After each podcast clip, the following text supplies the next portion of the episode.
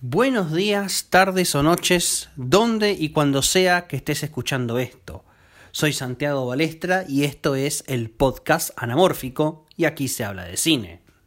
Mis redes sociales, arroba balestrasanti, tanto en Twitter como en Instagram, en Spotify como el podcast Anamórfico y si escuchas esto desde YouTube, suscríbete y hace clic en la campanita para que se te notifique cuando doy a conocer algo nuevo.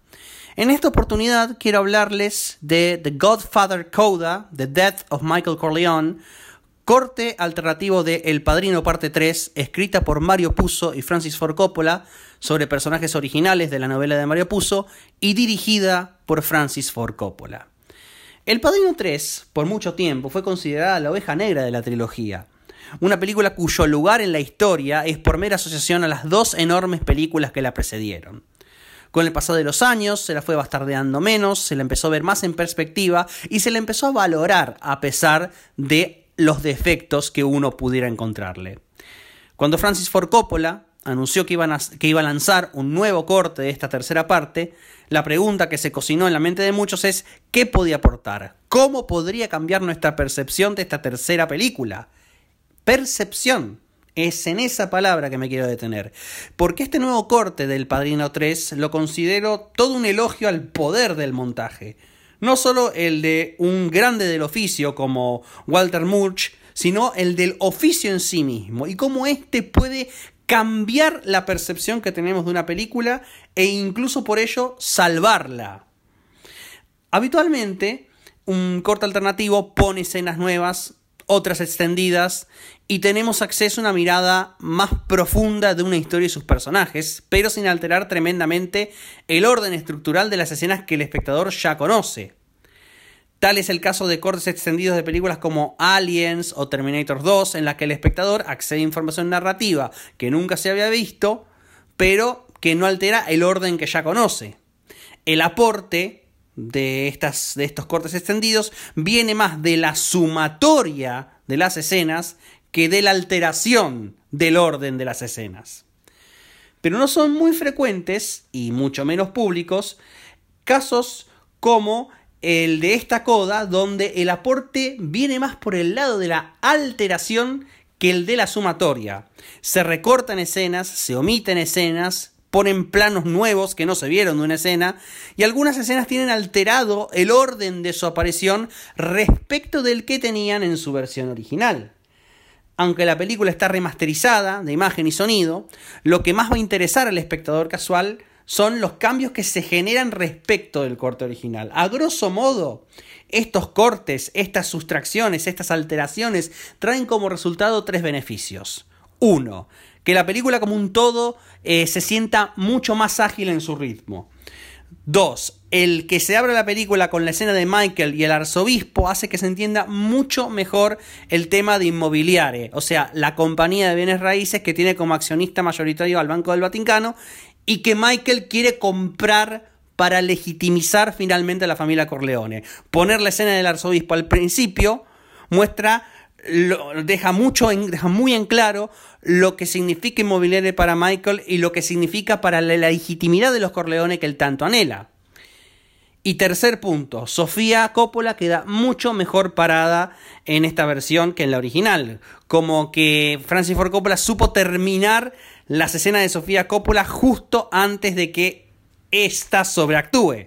A ver, este nuevo corte no va a resucitar su carrera como actriz ni falta que le hace porque como guionista y directora para mí le va infinitamente mejor, pero no deja muchos motivos para criticarla tan duramente como fue en el pasado. El que Coppola quisiera llamar esta nueva versión La muerte de Michael Corleone data de la misma concepción de la película hace más de 30 años, ya que no quería llamarle El Padrino 3, porque consideraba a la saga del Padrino una duología, compuesta por las dos películas anteriores. Coppola tenía la intención de que esta tercera parte sirviera más como un epílogo, pero termina llamándolo coda en esta presentación. Ambos términos, epílogo y coda, si bien tienen una procedencia diferente, epílogo es un concepto literario, coda es un concepto musical, esencialmente significan lo mismo, coda y epílogo.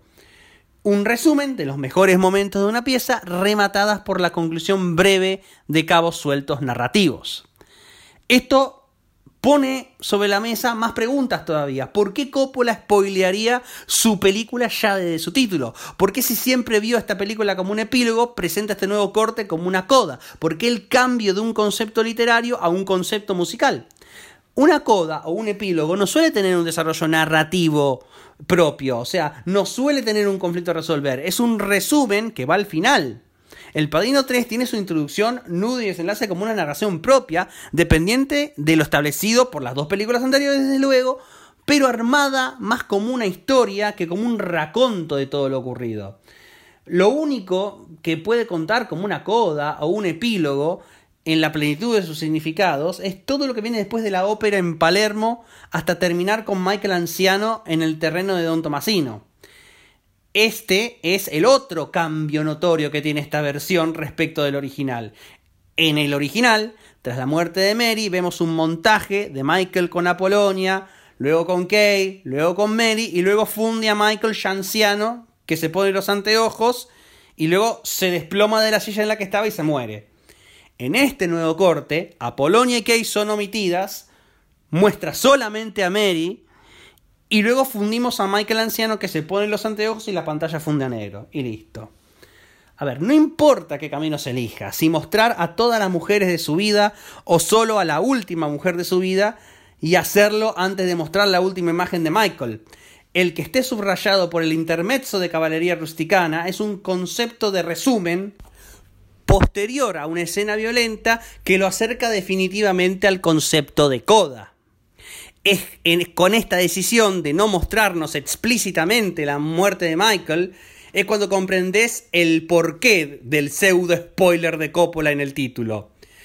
Coppola quería jugar con nuestras expectativas. Nunca quiso una muerte física para Michael Corleone, sino una espiritual, la de pasar lo poco de vida que le queda en este mundo sabiendo que contribuyó a la muerte de su hija. Un concepto duro, trágico, efectivo y desde luego coherente con todo lo que se vino narrando, pero que para el Hollywood de los 90 era demasiado ambiguo. Una ambigüedad que fue un deseo que Coppola finalmente pudo concretar con esta versión.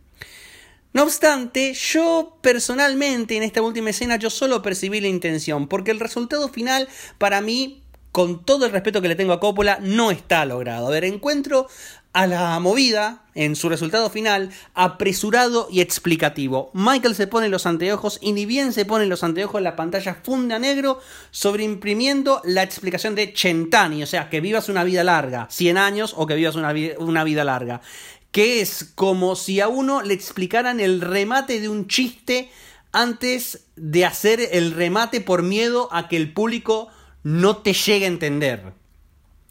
Si dejabas ese plano medio corto de Michael Anciano, sostenido por unos minutos, congelado incluso si no te da el metraje, tu tesis de una muerte espiritual, como mucho más trágica que la muerte física, se sostiene. En cambio, si lo apuras, no le das tiempo al espectador de absorber emocionalmente lo que es tu intención temática. Y eso es todo lo que tengo que decir acerca de eso. Estén, así que por ahora la dejamos acá. Estén atentos a mis redes sociales como arroba balestrasanti, tanto en Twitter como en Instagram, en Spotify como el podcast anamórfico y si escuchás esto desde YouTube, suscríbete y hace clic en la campanita para que se te notifique cuando doy a conocer algo nuevo. Soy Santiago Balestra y nos vemos la próxima.